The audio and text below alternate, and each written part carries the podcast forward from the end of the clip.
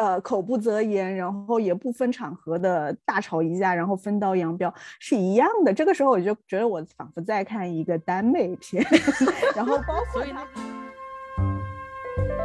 那个很多评论说这部片子是女性视角，然后我经常想这什么女性视角？就是这个李小姐这个角色，她是一个单亲妈妈，每天还要给孩子做听写，她是如何能够能有那么多时间谈恋爱的？我非常想了解一下。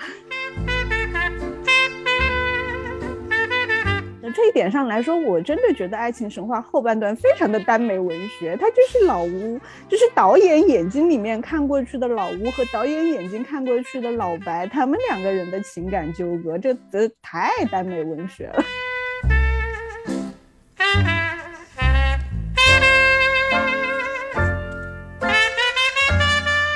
他真的是把所有的精华，不是所有的，大部分百分之八十的精华都剪在了预告片里边。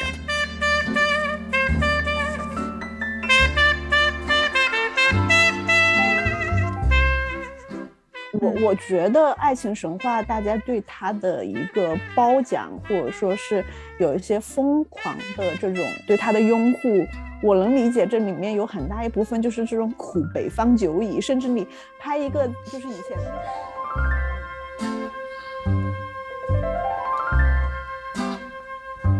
欢迎大家收听《过期电影报告》第十三期。嗯，今天我请到的两位嘉宾都是我的朋友，一位是来自某头部电影公众号的编辑，嗯，他的 ID 是蝎子糖，然后蝎子糖同学，请跟大家打个招呼。大家好，我是蝎子糖。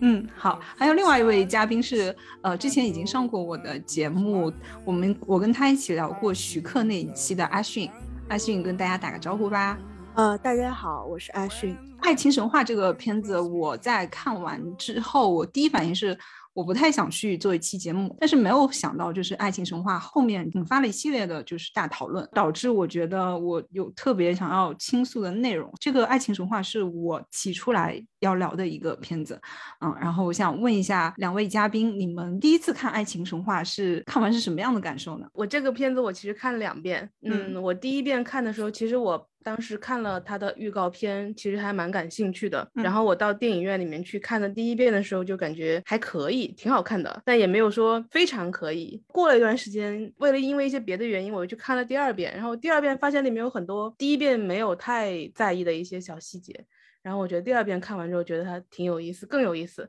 就我的观感是第二遍比第一遍要好的。啊，那你觉得有意思？你说的那些有意思的点是什么呢？就我第一遍看，我可能没有注意到，比如说马伊琍那个角色，就李小姐那个角色，她给小孩在那边做那个听写英语单词的时候，她她说的是呃冷静，静一静，还有距离，保持距离。她其实虽然是在默单词，但她其实是在说给，有有点暗示她跟徐峥之间的那种关系。对。然后我觉得这个是我第一次，我没有太在意这个点。然后后来发现，咦，好像是这样。对我第一次没有 get 到这个点，你可能是不是你们都觉得都很容易 get 到，但我第一次真的没有 get 到。还有一些就是他很值得你去想一想的一些一些点吧。就比如说后来他们去给老屋扫墓那个地方，那会发现李小姐是没有去的。然后我们想了，问她为什么会没有去，就会去琢磨这个原因。然后我当时还跟朋友聊了，朋友说觉得可能是他个性是比较独来独往的。然后我觉得可能是他们不太熟，他跟老屋不太熟。所以他就没有出现，我觉得哎，这个设计还有点有点意思，还是有点合理的。然后还有一个 Gloria，她在那个 KTV 里面，就她最后关门那一下有点，她一开始是对老呃对那个老老白说，老白呃你不要对我有意思，你不要爱上我。但他后来关门的时候又有一个非常失落的表情，然后你会去想他当时是怎么样的一个心理，他有点点跟之前那个表现是相反的。然后你就会想到底为什么会有这么一个反差？你会去琢磨，他可能你得不到一个非常明确的答案，但他是有意思的。嗯，有这么一些点吧，就是他们所谓的表演的，我觉得他是比，对对对，我觉得他是比直接给你一个情绪或者什么非常直接的那样的呃一个表现，是让人更加就是有这种自己去揣测的一个空间，嗯，大概是这样。阿旭，你你看完之后，第一遍看完之后什么样的感受？其实我先说一下，我真的是为了 录这一期节目我才去看的。就我也不是说我就不会看它，但我如果不是要跟大家跟大家聊这个的话，我可能不会这么及时快速的在它上线之后就去 看了。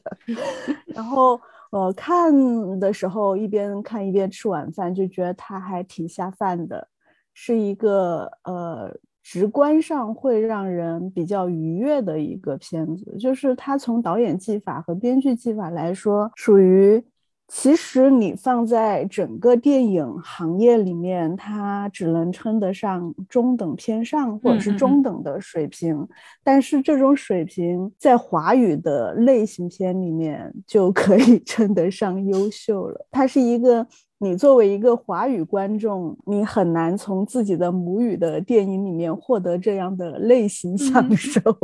就这跟我更前一点看那个陈正道的《盛夏》。盛夏未来是差不多的感觉，就是这两个电影都不会是我自己会主动去选择看，或者说是我会很喜欢的电影，但是我看他们是愉快的。嗯，但是像《爱情神话》的话，哎，其实这两部片子还真是有点像，就是你一方面觉得是愉快的，另一方面你也不可避免的会时时刻刻的在脑子里面冒出“悬浮”两个字。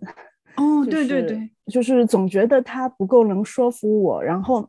我的这种愉快并不是一种完全全情投入的愉快，就像我和 Mara 喜欢看老怪，喜欢看徐克。那个愉快是没有质疑的愉快，这个愉快我是跟他保有距离感的，我会质疑他的一种愉快。然后我其实作为一个不是一个爱情类型片的观众，我没有办法对这个片子下什么定语，因为我觉得我的判断非常没有代表性。嗯，但是呢，我我比较想从可能上海地方文化，或者说是一种啊呃，把它放置于一个整个历史脉络里面的上海影视。的这个脉络里面去去考量它，或者说是去去探究它，我的乐趣在这里。我当时我是怎么看的？是因为当时所有的人在它没有上映之前，就是因为已经有过一系列的，可能有人已经预先去看过了，然后好评不断嘛。当时我就。它是二十五号上映的，然后二十五号那天，我其实我那天是要看一天电影，要看一天片，所以都排满了。我第二天就立马就买了一张票，我跟那个我的搭档阿呆明两个人一起去看的。看完之后，我们俩的反应就是，嗯，还不错，嗯，挺好笑的，嗯，那就这样吧。我当时没完全没有觉得我想要聊这里面的任何一点东西，我觉得没有什么好聊的。但是事后一系列的，就是大家开始写影评之后，引起了一系列的讨论之后，我反反而倒有意思，就是我觉得我特别想聊一聊在这个电影电影之外的一个。一系列的所它所产生的问题，就像你说的那种城，包括这种上海的城市性的一些问题，我觉得这个是我想要聊的一些内容。还有包括它，其实它身这个电影上面有两个标签，一个是女性，一个是上海沪沪性，他们叫嗯 嗯，就是对对，这是我我想聊的。而且我就是在聊这两部电影之前啊，我先说一下，我觉得为什么我在年终盘点电影的时候，我会就是提名《爱情神话》跟。呃，这个呃，《雄狮少年》是因为我觉得这两部片子是在去年的整个一年的院线华语电影里算是天花板了，就它这个水平已经算是天花板。我我希望大家不要就是因为我知道有很多爱情神话的拥趸，在我们就是在讨论之前，我先要呃说一点好话吧，承认一下这个确实它的水平是去年的一个华语电影的一个天花板。嗯嗯，我同意，我也同意。呃，我我我我或者说。它是华语这一个类型的电影的天花板吧？对对对，我觉得它就是现在，因为我们看了太多那些，哎，就讲到爱情电影嘛，可能就是脑子里会浮现出一些类型的那种爱情片，都看得很腻了。它其实是一个打破我固有的那种国产爱情片的一个模式，我们从来就基本上没有看过这种风格的。我觉得这个点是还让人觉得挺新鲜的。其实它整个的感觉是给我感觉是一部挺有意思的电影，就它挺好笑的，觉得很下饭嘛。其实它就是很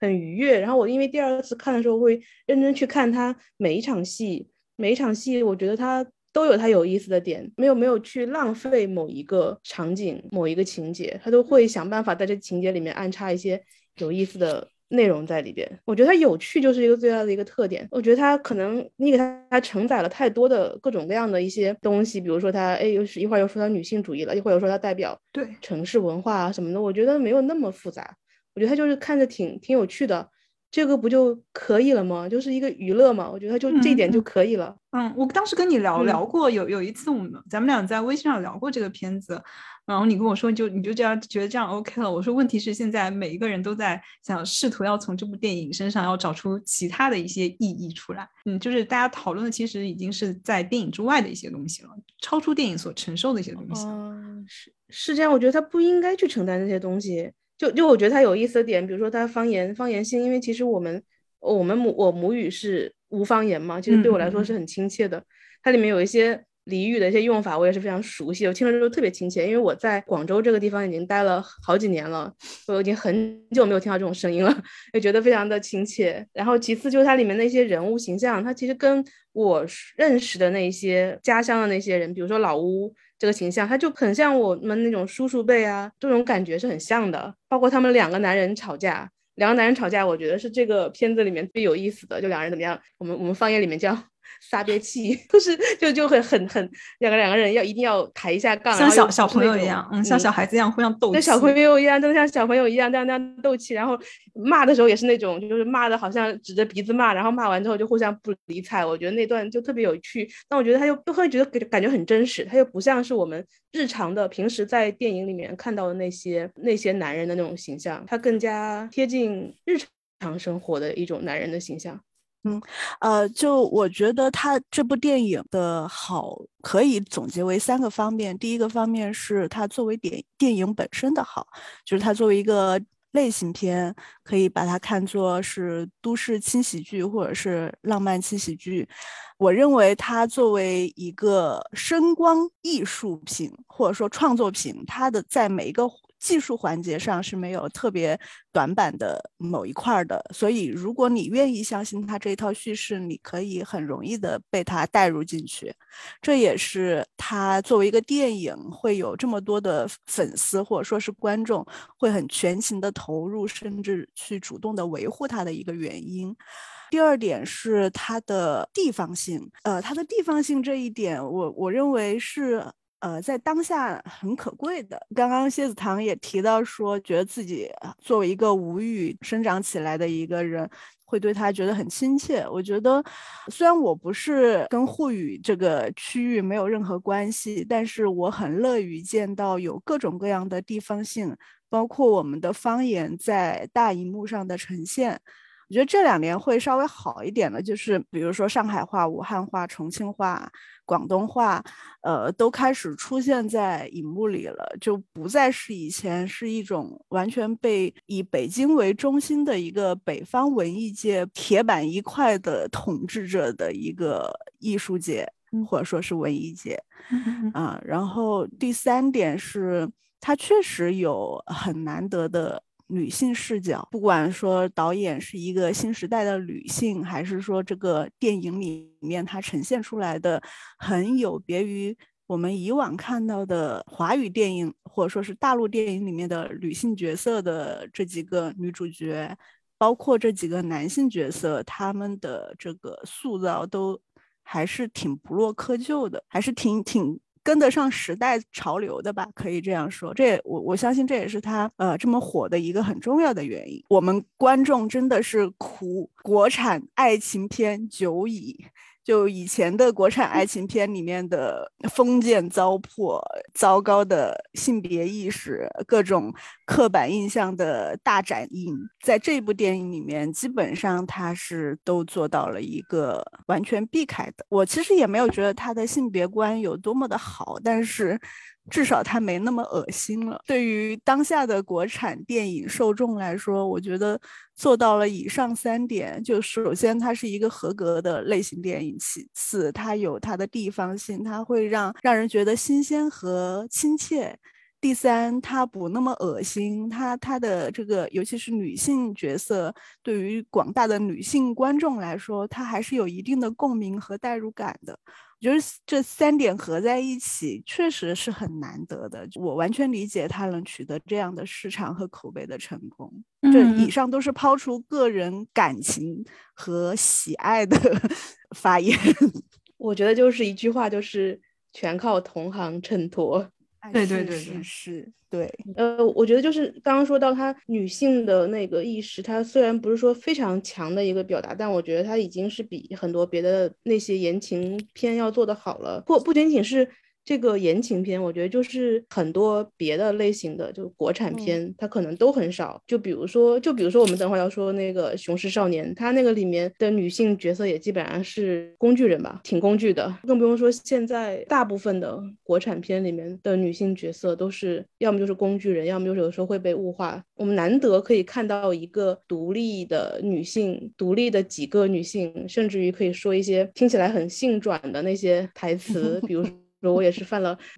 男人犯的错这样的这种台词，对对对，就是就确实还挺新鲜的，倒不是说我真的觉得啊很给力，很让人觉得哎女性觉醒了，倒不是那样，就觉得很新鲜。她其实已经有这种女性的意识在里面吧，但是我我不能够说她就就是做的很好，但是只是同行衬托，在其他的华语的。爱情电影里面，她这种女性的意识，你可以说是有一定的干净清爽不油腻了吧？而且我认为，其实我觉得我有个点，我就觉得你就是你们俩没有提到有一个点，它里面这些女性的角色都是中中年女性，不是因为以前我华语电影当中的恋爱电影，大多数情况都是少女或者非常年轻的女性，但她这一次给出的是一个中年女性，然后又讲的不是中年女性婆婆妈妈跟婆婆之间相处的关系这种故事。他讲的是中年女性，虽然你虽然可能结呃离过婚有孩子，或者说结过婚有有老公，但是这个老公失踪了。不管怎么样，就是他们还可以继续他们精彩的生活，可以跟男人谈恋爱。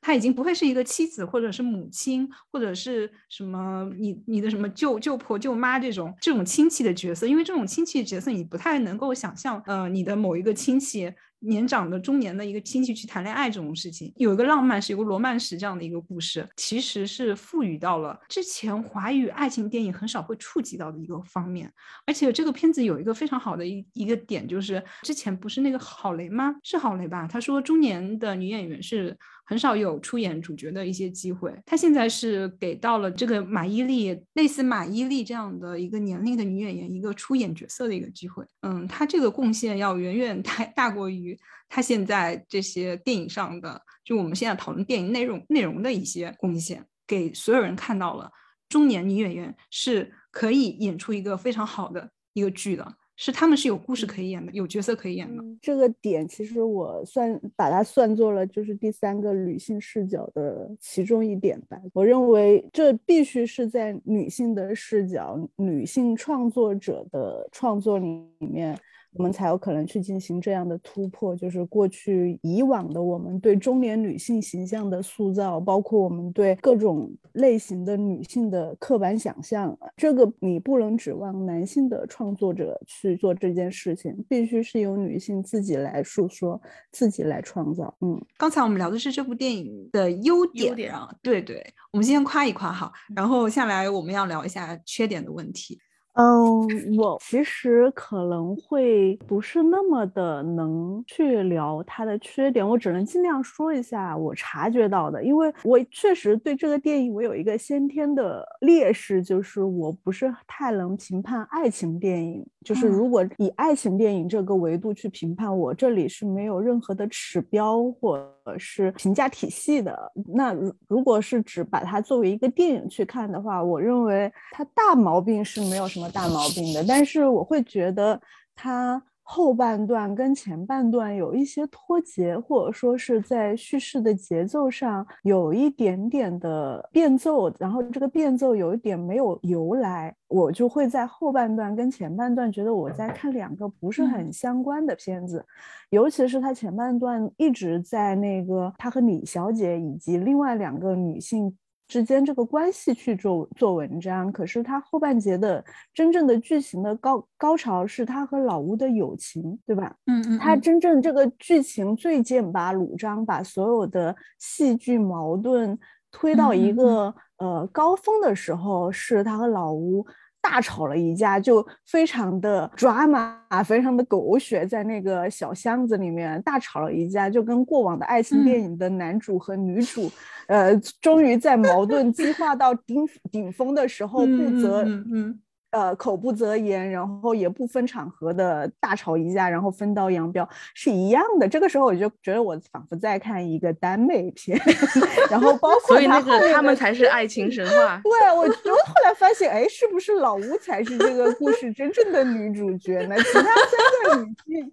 他们三个人是呃，就好像他们是不小心走进了这个男人的。这两个男人的老夫老妻的生活里面的三个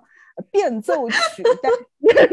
他们都是流水的，但老吴是铁打的。然后包括他后面的这个推进，也是依靠。跟老屋的呃冷战，然后跟老屋的和解，以及老吴的去世，去把最后的后半场的所有的戏剧的变化和节奏的变化给推进下去。其实这三个女性在后半段，她已经属于半退场的一个感觉了，就是她们三已经是退居二线了。嗯，然后最后的一个包袱也是靠老屋的这个爱情神话甩出来的。这个时候就更奇怪了。怎么就变成了老吴的爱情神话了？就是也不是不可以，但是我就会觉得我上上半段和下半段的观感是略有一些割裂的。但是他最后有一个收的比较漂亮的尾巴，是他们几个人在那个沙发上看电影，就是那一段不不论是节奏还是说导演兼编剧对。这种文艺爱好者，包括我这样的文艺爱好者，就我们的这种友情生活或日常生活的这种观察，它是很细致也很生动的。因为他自己就是啊，因为他对我我知道，嗯嗯，但是。也不是每一个自己就是文艺青年的人，他就能够做到这种细致的观察与再现。全片里面，我比较有代入感的一段也是这一段吧。然后我觉得这个尾巴是收好了的，但是中间的后半段的展开是略有一点点奇怪，也不能说是奇怪，就是它略有一点感觉是前面四个人，就是这一一男三女，他们的感觉是他们的剧情线有一点。导演不知道，或者是没想好怎么往下去细化了，就他没有把这四个人的纠葛，或者是他们的呃，包括作为女主角的李小姐。嗯，以及老白，就是他们没有再深入的去挖掘或探讨他们的作为人的他们想法，或者说是他们整个感情的复杂性。对对，就是点到为止了，然后就变成了用一种很戏剧的一场争吵以决裂。以及最后更戏剧性的突然的离世和他一个传奇故事，呃，略有一点写不下去了，就这么着的感觉。哎，你的感觉很对的，嗯，很对。呃，这是我我我觉得它不太作为电影来说不太好的地方。然后如果说我们进一步延展文本的话，也是被很多人提到的，包括我刚刚自己也说到的，就是它的这个悬浮感还是有点过于强烈了。我不是说可。不可以，就是大家干干净净、单单纯纯的就去展现一个都市中产中年人的爱情故事，我觉得这是 OK 的。只是说，因为他营造出来的这个上海，他也太。就它看上去很写实吧，对，但是它乍一看，你觉得还挺写实，再仔细一咂嘛，就觉得，嗯，我也是个文艺青年，可是我的生活也不可能就是过到这种程度，或者说是 作为一个城市的景观，它也不可能太就这，它整个电影太景观化了，就是嗯，就就会让让我没有办法全情的去相信它。嗯，这是我觉得它最显著的两个让我觉得是瑕疵的地方。呃，我我针对你那个说一下，你第一个第一个说你觉得就是两段上半部和下半部很分裂，其实你这个说的非常对的，就是到下半部你会发现这三个女性的那个怎么说，那个细肉从。呃，一男三女的关系已经转移到两个男人之间的关系，对，最后转移成两个基佬的关系了。对，然后最后呢，他他的整个情感的爆发点都放在了老老乌身上。嗯，那个很多评论说这部片子是女性视角，然后我经常想，这什么女性视角？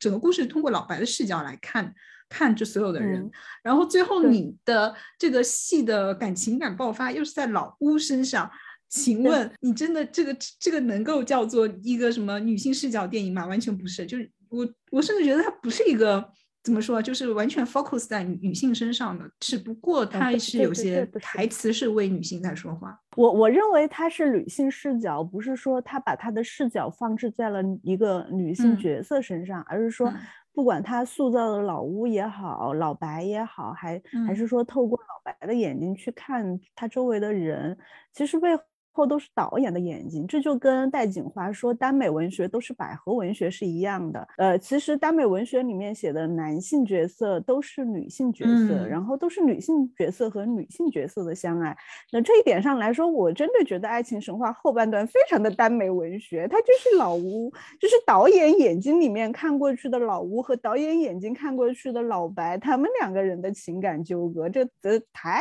耽美文学了。你后面还说了一个那个城市景观。化的问题，这个问题就是你们俩应该都知道，我是怎么说，跟上海的关系还是还是挺密切的。就是他说的那什么五原路、安福路，最近就是上海这两年产生了一个概念叫巨富长。说实话，十几年前是没有这个概念的。你去问一些上海本地人，他们都不知道怎么会有一个突然之间会出现一个巨富长概念，就是在法租界对。对法租界梧桐区的那那几条路，呃，因为是当年法国人设计的嘛，它都是那种小路，然后周边都是一些咖啡店啊，都是一些小店卖服饰的店啊，很生活化，很舒服。就突然间出现了这么一个概念，其实说说出来，上海本地人都是愣掉的。他也是最近，我觉得这个跟后面就是因为小红书，我们现在就是喜欢分享自己生活嘛。自打有了什么朋友圈啊，这种抖音啊、小红书啊之后，每个人都愿意去分享自己生活特别好看、光鲜亮丽的一面。所以我觉得这个才导致了现在这些所谓的网红店、网红的路，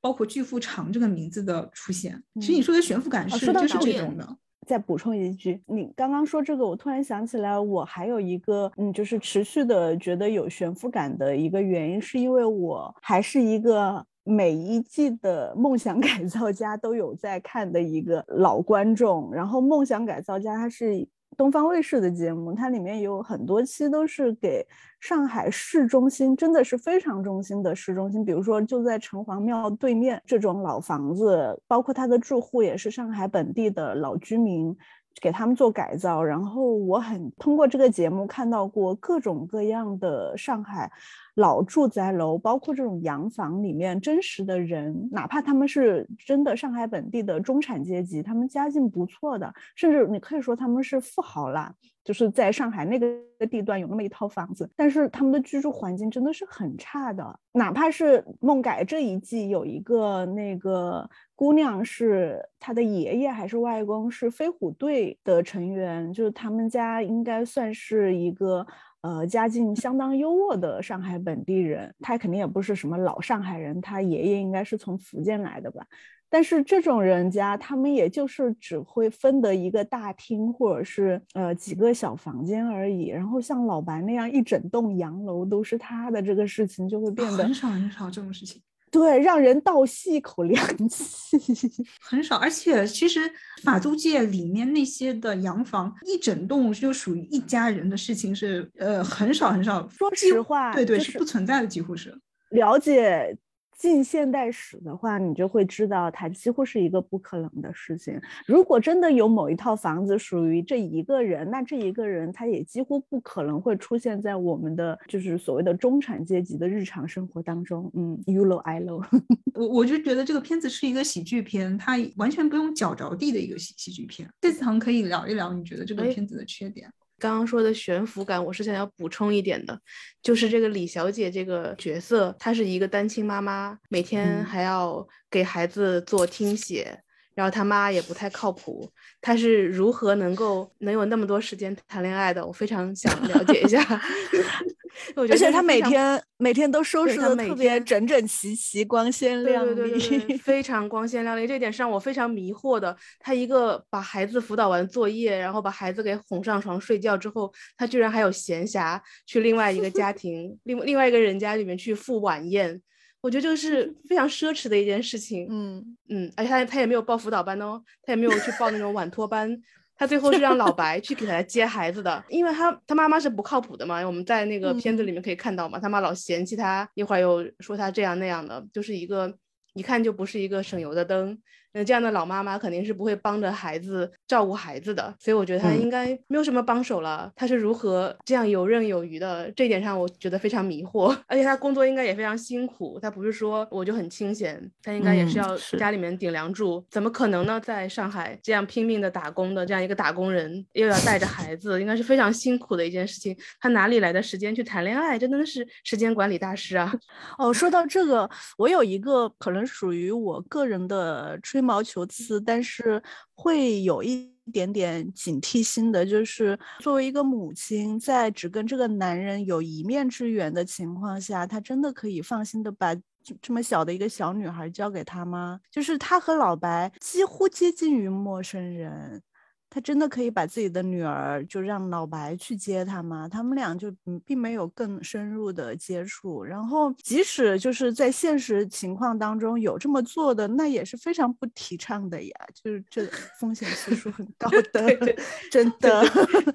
嗯，我可以理解他是为了要去安排一些情节，所以他必须要这样来设计这个。但我我觉得确实是有一些，我觉得有一个问题就是，比如说这个片子一开始第一个镜头，老白跟李小姐两个人在看话剧，然后李小姐就看的已经很感动，然后在那儿哭，老白就完全不能 get 这个剧情是什么，已经在就昏昏欲睡，这完全就是你可以看出来一个文艺文艺腔的一个女白领跟一个好像就不能够进入到这个他精神世界的一个中年男性，两人在约会，但是我特别不能够理解的是为什么下一个镜头就。李小姐就跟老白说：“我去你家。”所以我不能，他就纯粹想找。我觉得我可以理解 这个点。哦，是吗？对他纯粹是纯粹是想要找一个情绪的发泄吧。他可能身边是个谁都无所谓，这个人不是太讨厌。当时那个冲动的劲儿来了，他就觉得随便找一个人都无所谓，反正就是一夜嘛，对不对？但是他 没有当时第二天他也是，但他没有交代，他就是。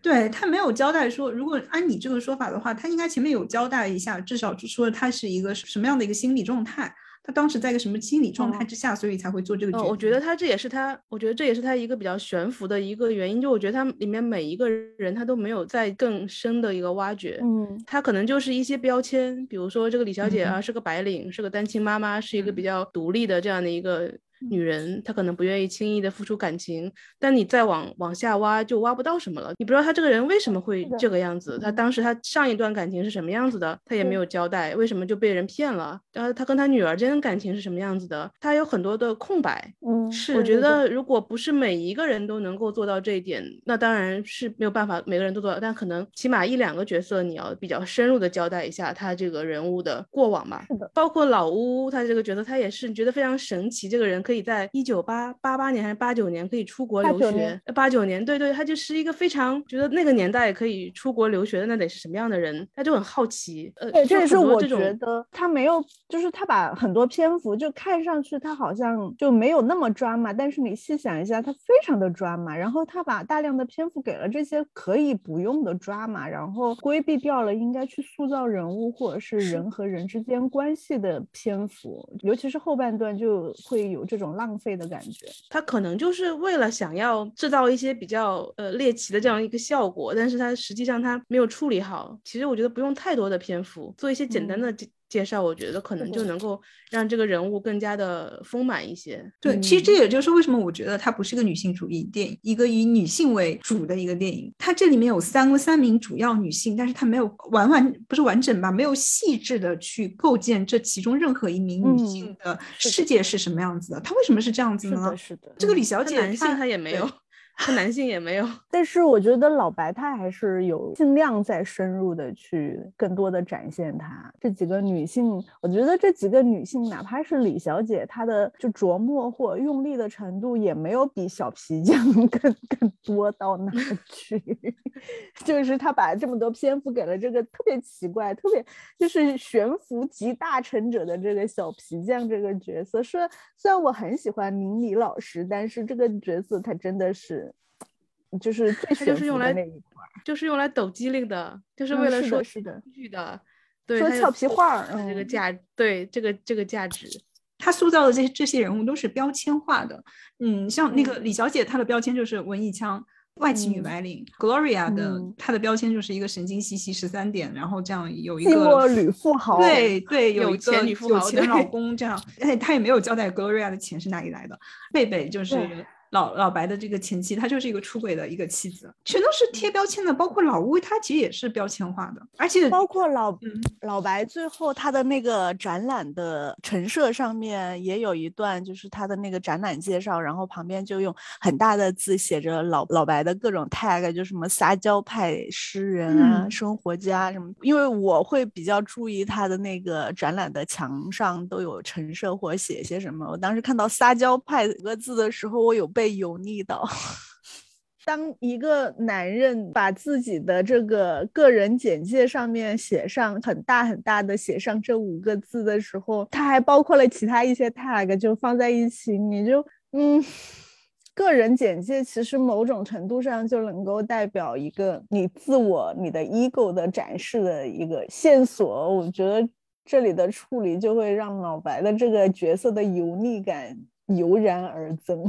那你没有觉得这个是一个抖机灵的导演，或者说当时他在写这个剧本的时候是一个抖机灵的一个显示？他是在抖机灵啊，但是这个电影里面抖机灵有时候也未免有点太多了。是是，我其实我觉得他的台词和语言都是段子化的，包括就是他们说的，他就所以他就是我觉得他是有那种话剧感的，嗯，是有的，是有的靠语言的力量去推进剧情。这个嗯片子在他在刚出来的时候，他不是有那个预告片嘛？他这个电影特别好剪预告片，因为他只要把这些段子给 剪进去就可以了。就是尤其是那个，我都只是犯了一个所有男人都会犯的错。谢堂之前说的，他就是在背单词、什么距离这些东西，这个就是一个段子。你看他那个预告片里就是这么简单，他只要把这些段子剪进去，这个一下子就很有话题度，就每个人都会觉得，哎，我好想去看一看。而且这个跟嗯导演他写公众号的这种习惯也是有关系的。他真的是把所有的精华，不是所有的，大部分百分之八十的精华都剪在了预告片里边，所以当时让很多人对这个片子是有一些高期待的，比如我。我觉得他一个很讨巧、很快捷、有效的一个方法，就是给大家贴标签。我觉得贴标嗯签这个东西，形容一下吧，就是星座学就是一个标签学。当你给你贴了一个摩羯座的时候，就无意当中就是给你贴上你是一个非常勤奋的人、非常努力的人、非常有事业心的人。给你贴一个狮子座，就说你什么脾气比较暴躁，然后很很王者的一个人。当给你贴一个标签的时候，大家很快就能够了解你，知道你是什么样的人。所以他给李小姐贴标签，给 Gloria 给三个女性都贴了标签，给两个男性都贴了标签，大家很快就知道说，哦，你是就是这样的人。从电影的角度来讲的话，它有一个很大的一个缺点，就是它标签就是标签，它没有任何一点点去打破这个标签、撕碎这个标签的一个动作。你可以想一想几个角色，五个角色吧，除了李小姐之外，她有一点人物弧光之外，其他的几个角色是没有任何人物弧光的。这个角色从电影一开始到结束，都是这个人物没有改变，是没嗯有改变的。对，李小姐是有一点改变的。一开始她可能不太想去，不太愿意去跟这个老白谈恋爱，她觉得在恋爱面前、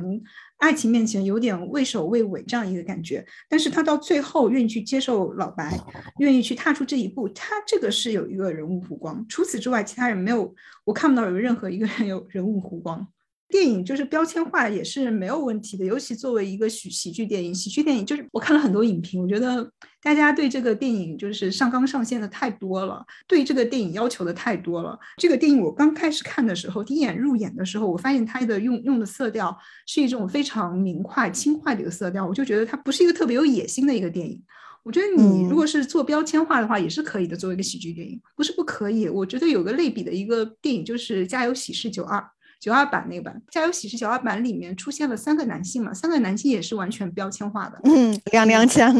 对，像嗯黄百鸣老大就是花心花心老公，呃，张国荣演的就是一个娘娘腔，周星驰演的就是一个嗯单身主义，我不结婚，我就谈恋爱，不停的嗯谈这样的一个花花公子。但是你看这个三个人是有标签化，但是这三个人都是有人物弧光的。就花心老公后来也转变了，娘娘腔也转变了，然后这个单身主义的这个周星驰他也转变了，他也是挑贴标签的。而且你你你现在再仔细想想，《家有喜事》它讲的是三对情侣或者三对爱人的故事，然后每一对爱人他们还不只是讲他们两个人，他们的这条线里面还有别的角色穿插进来，然后塞在一个呃，我我没有记错的话，它应该也就一个多小时吧，塞在一个九十分钟左右的电影里面。但是你觉得它每条线都讲得清清楚楚，然后信息量非常的密集，然后也很快。但是呢，就是它也不会让你觉得说这个东西讲的过于密集，然后让我吸收有问题，或者是太凌乱什么的。嗯，就它从编剧和导演的技法上来说。作为一个商业电影，它真的就是把该讲的事情都讲了，而且讲得清清楚楚。为什么我从一开始就说是把这个电影放置于一个呃类型片的维度去考量，然后觉得它是一个中等的类型、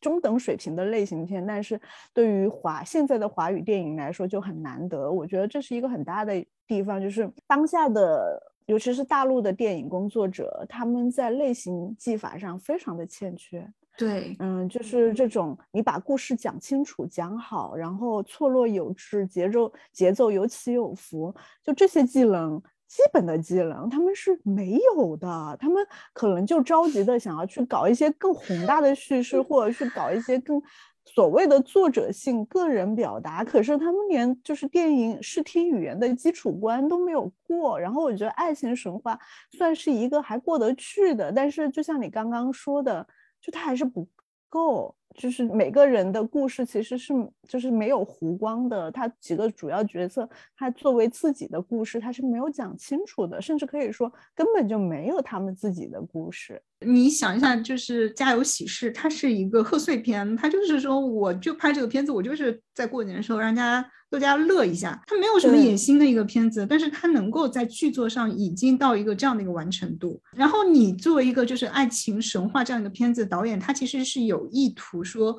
我要为女性说说话的这样的一个，嗯，还是怎么说是有是有点想法的这么一个导演，但是其实。他的你会发现他的这个能力水平还是比较有限的。这个电影有一个蛮明显的一个特征，就是他台词语言的段子化。你看所有的这个片子的亮点、闪光点，就是可以被剪进预告片里那些点，全是他那种段子化的一些台词。最近的电影好像包括那个，我觉得《雄狮少年》也有同样的问题。《雄狮少年》就是口号化，他把自己内心想要的那些东西，他要想要讲的一个中心思想，完全把它口号化喊出来给你听。爱情神话就是说，导演想要表达的内容化成了台词，变成了一个段子。然后比如说什么，一个女人不甩掉一百个男人就是不完整的，类似于这样的。他就是会通过这些他想表达的内容，就完全把它变成一个段子化。后来那个老白去开那画展的时候，就有人跑过来嘛，说我是北京电影学院毕业的啊，我卖过什么电子烟。这个是导演自己在调侃自己嘛，但他也是完全通过一个一个段子化的一个手段。嗯，你可以想想象看，这是一个跟短视频是差不多的一个方式，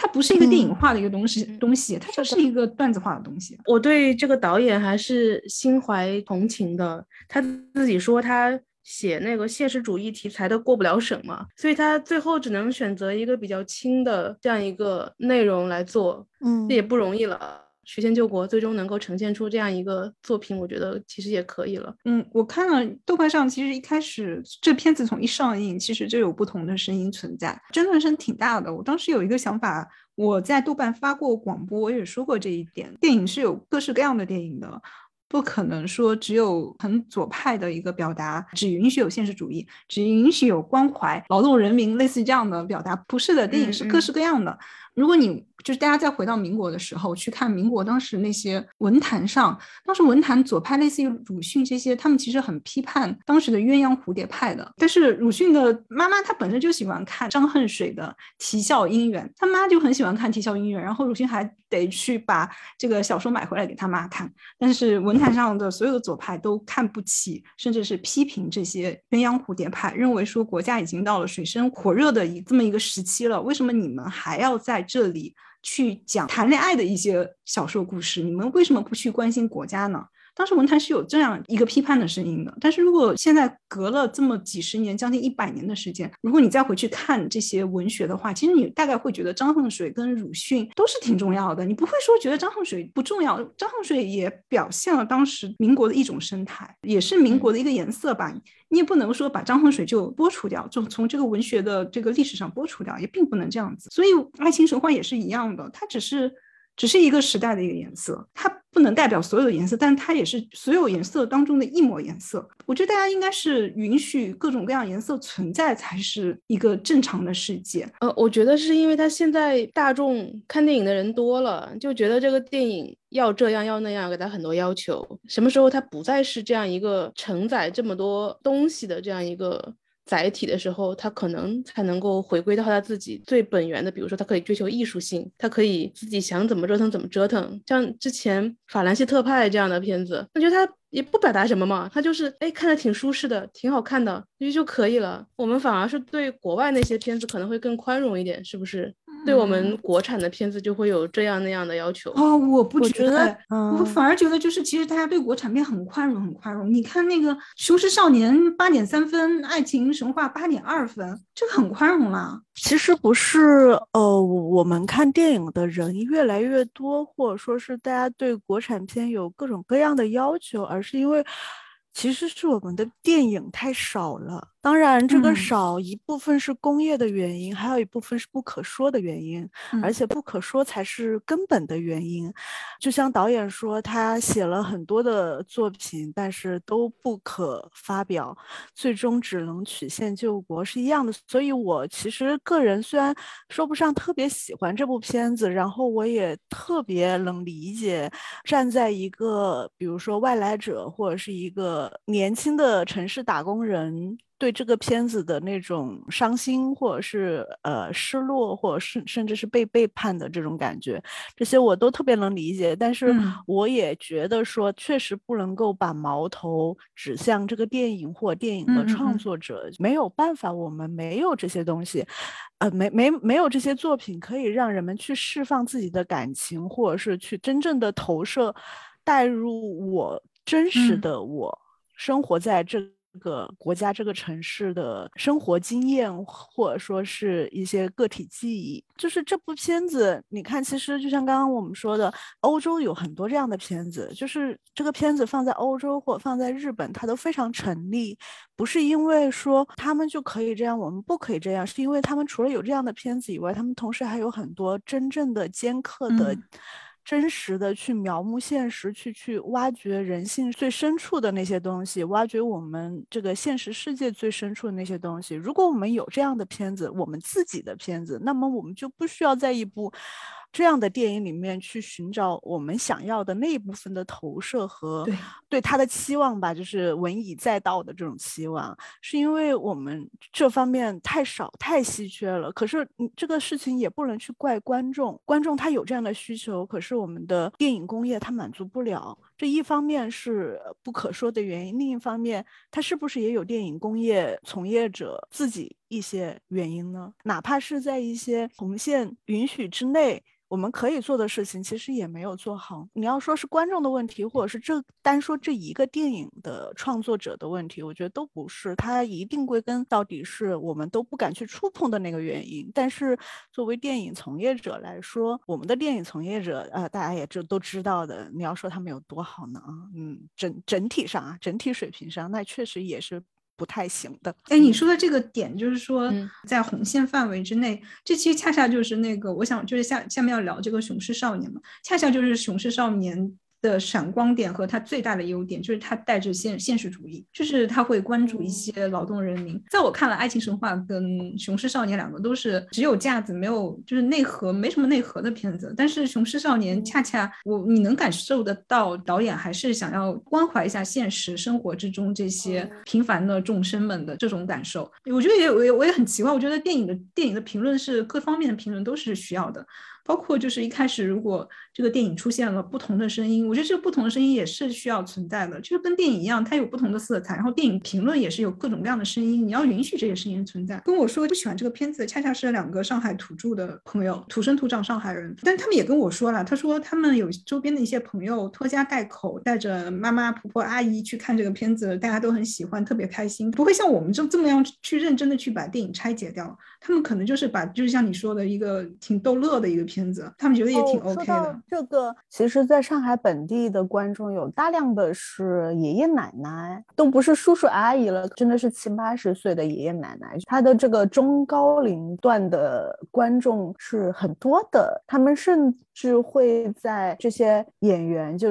因为这里面启用的几乎都是上海本地演员嘛，然后在这些可能我们年轻人已经叫不出名字的，比如说老白的妈妈这样的老戏骨的这种呃老演员，对对，他们在他出场的时候就会叫出他的名字来。当然更不要说我妈，我妈也可以，对周野芒 这样的我妈也可以，对对对。上海本地的票房，我相信有很大一部分是这样的，就他也不会像我们这样去很认真的。分析它跟我们当下生活，然后把我们自己作为文艺中青年在都市里面生活的自我投射放进去，差异或相似处的这种分析的这样一群观影者，很大一部分真的就是本土观众，然后他们觉得很亲切，然后觉得很难得在电影院里面能看到一部由全沪语的电影。我我觉得，我我我觉得，因为我有个朋友就跟我说，就上海的那个朋友就跟我说，他说上海人看这个东西就感觉很，他们拿那个话叫扎台型，就是给他们很挣面子，很为这种上海的这样的一个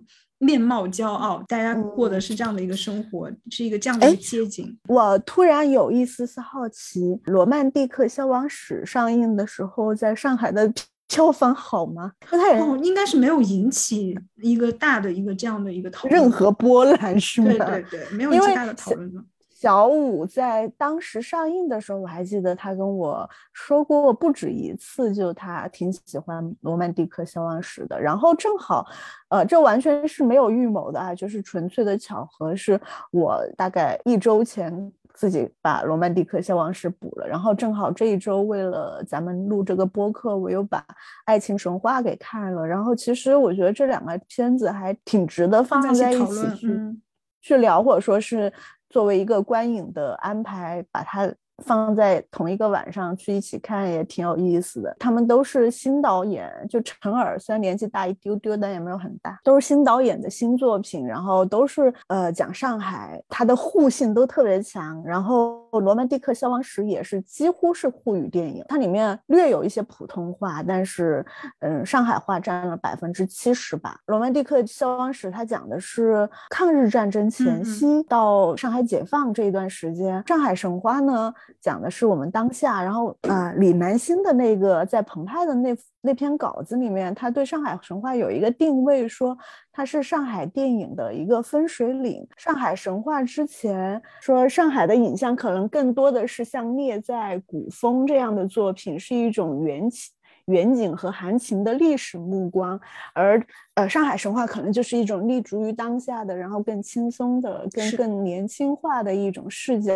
但是呢，我觉得这个分水岭的划分呃略微主观，因为我看过的很多上海的电影，就比如说我我看过一些很奇怪的，比如说什么《春风得意梅龙镇》，呃，有一个讲那个。嗯，幼儿园里面开餐厅的特别老，八十年代末好像是。但是我也是很小的时候看，我就觉得哦，我看看人家上海的小孩，上海的幼儿园那个时候。好洋气哦，就是它是还是很海派、很新潮、国际大都市的一个代名词，也不完全就是一种哀伤的、有历史创伤的那样一个远景的描摹。爱情神话，它只是把过去上海的一部分特征重新的搬回了上海电影的特征，重新搬回了我们现在的观影者的眼前，因为确实。过去这十几年、二十年吧，就反而是八十年代到九十年代初，它更百花齐放一点，因为它那个时候还是一个，比如说上海电影制片厂。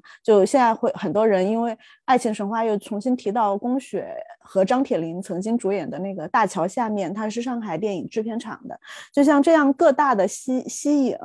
峨眉山，然后山影，上海电影制片厂，他们反而会有很多地方性的作品出来。但是就在九十年代或者说是零几年之后，就是这个电影商品化、市场化之后，反而是你会看到我们的电影呈现出来的是一种非常北方垄断的形态。我我觉得《爱情神话》大家对它的一个褒奖，或者说是有一些疯狂的这种对它的拥护。我能理解这里面有很大一部分就是这种苦北方久矣，甚至你拍一个就是以前的那些电视剧，你拍一个发生在上海的事情，然后动不动吃饺子，然后把外婆叫成姥姥，这个事情就 作为一个南方人就觉得不可原谅。嗯，我打断你一下，这是《爱情神话》导演那个邵艺辉嘛，他是山西人，我知道，我知道，对对，他他他有一次。就是这个电影上映之后嘛，然后他有讲他自己就在上海居住的环境，结果他他一开口他说哦，这个在上海的什么某某某胡同里面，胡同里面，对，然后下面另外有就有人纠正他，不是胡同，不是胡同，是弄堂。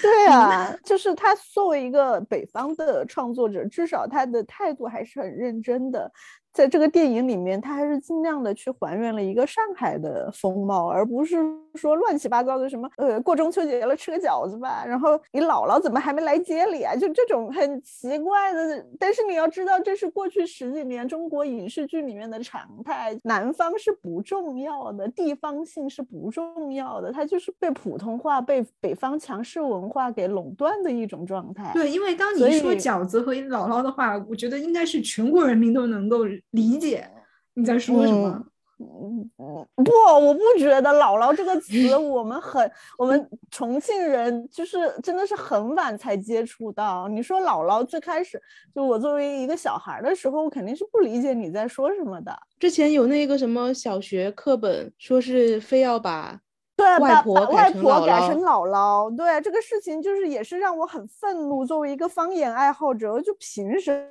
么？就是凭什么你们北方？北方话就能够代表全国呢？哎，你们知不知道？嗯，你们知道上海有一个就是乐乐队蛮蛮老的一个乐队叫顶马顶楼马戏团。顶楼马戏团，嗯，对他有一首歌，就是就是唱巩汉林，巩汉林先生，然后生于多少多少年，然后他是北方人，不是上海人。呃，是是是，对对，这也是一个就是很讨厌的，把上海作为一种污名化的，就是北方想象的。带有各种刻板印象的，然后一个被嘲弄的目标，所以我能够理解上海，就是你刚刚说上海的朋友觉得这个东西太争面子，就是终于在文艺界咱们扬眉吐气了，我非常能理解这种感情，而且它确实是。填补了一个缺失了很长一块时间的一个很重要的东西。提醒大家一点，就是你看，就是所有的评论啊，就人有话语权的人都在讨论这个片子，但是这个片子实际到现在票房也就两超过两个亿。现在随随便便一个片子都十几几十个亿，其实这个片子能挣出最大水花，它所所能够挣扎出的最大的水花，就是在一线城市或者是二线城市能有一点水花。是是是。其实它并没有一个全民的普及度，也并没有下沉。对，没有下沉，并没有改变说北方的这种一统江湖的这种霸局。它只是在有一些一线城市、一些读过书的人，然后有话语权的这些年轻人的手里在讨论，并没有引起中国。电影化与电影面貌的一个改变，但是我希望这个是一个开始。我觉得还是挺难的。《雄狮少年》是多少票房啊？也才两两点几亿吧。嗯嗯，我认为啊，说句可能会踩红线的话，我认为这就是今年一个正常的优秀的电影应该有的票房了。长津湖那种票房，我们不可以作数的。没有，你看看那个《这个杀手不太冷静》。现在全国人民是吃那一套的。《这个杀手不太冷静》现在突破五亿。到二月三日十一时，几几天几天的时间？三天嘛，一号上映的。对啊，你看那个，但是它首先是春节档，当然是比较好。春节档这么几部，它也是票房，我觉得还是比我想象中要好的。这说明全国人民是吃这一套的。杀手，我们同事前阵子去看了，说给他打分的话，四点几分吧，四点八。然后人家人家开分六点九。你觉得你跟觉得今年这个春节档的评分都很偏高？可能他真的是没有一个特别亮眼，比如说去年的《李焕英》和前年的《流浪地球》，就是真的是一骑绝尘。但是今年就没有这样的一个目标，那就没有同行的衬托了。那这些真正平平无奇的电影，他们的口碑和票房都虚高，因为它没有一个。相对来说，能够突破整体水平的一个竞争者，让他们相形见绌。我觉得那个《流浪地球》上的那一年，就我还录了一期节目，是聊那个周星驰新喜剧之王。我觉得那年我还愿意花钱去看一看，我觉得我还可以做一个比较。那年很热闹啊。嗯，说实话，我觉得世界分野就在差不多是在那一年，那好像是一九年年初的。对，一八年年底，一九年年初。对对对，我觉得世界分野就在那儿分野了，就是以至于我们我跟闺蜜过年聚会，大家说不要再聊《流浪地球》了，再聊 再聊《流浪地球》就连朋友都没得做了，这分野太明显了。上一次我跟 Maro 打电话的时候就说到。中国的每一部现象级的电影都会把人的鸿沟拉开一点，也不只是《流浪地球》，就李焕英啊、药神啊，包括更早的泰囧，还有对哪吒，几乎就会敬畏。包括《爱情神话》，虽然它票房不，其他的体量不能比，但是毕竟它在有话语权的这一波知识分子、文艺青年当中，它的这个存在感是非常强的。就是这样的话题性的电影，你很明显的能看出来，它把人。分成了两波，而且它越来越有一种趋势，就是容不得中间地带。像我这样的墙头草，越来越感到 我没有立足之地。是你必须要组合汉界，你必须要选一个立场坐下去。上两个星期，我跟我一个一个朋友，就是我们俩坐在一个车里啊，我在开车，他坐我旁边。这个时候你不存在一个跳车的选项哈，就聊到爱情神话，他说他很喜欢。我也没说我不喜欢，我只说我说《爱情神话》这个剧本其实只有一个框架，它里面是空心的。当我说完这句话之后，整个车厢都是沉默的。我觉得大家都不能跳车，主要原因是为什么？就是不能够只能够有统一下来讨论一下，对，没有统一的意见了。就是当我说到这个这个剧本有问题的时候，我那个朋友就沉默了，就觉得大家好像不是一条船上的人。但是没办法，大家坐在一个车厢里。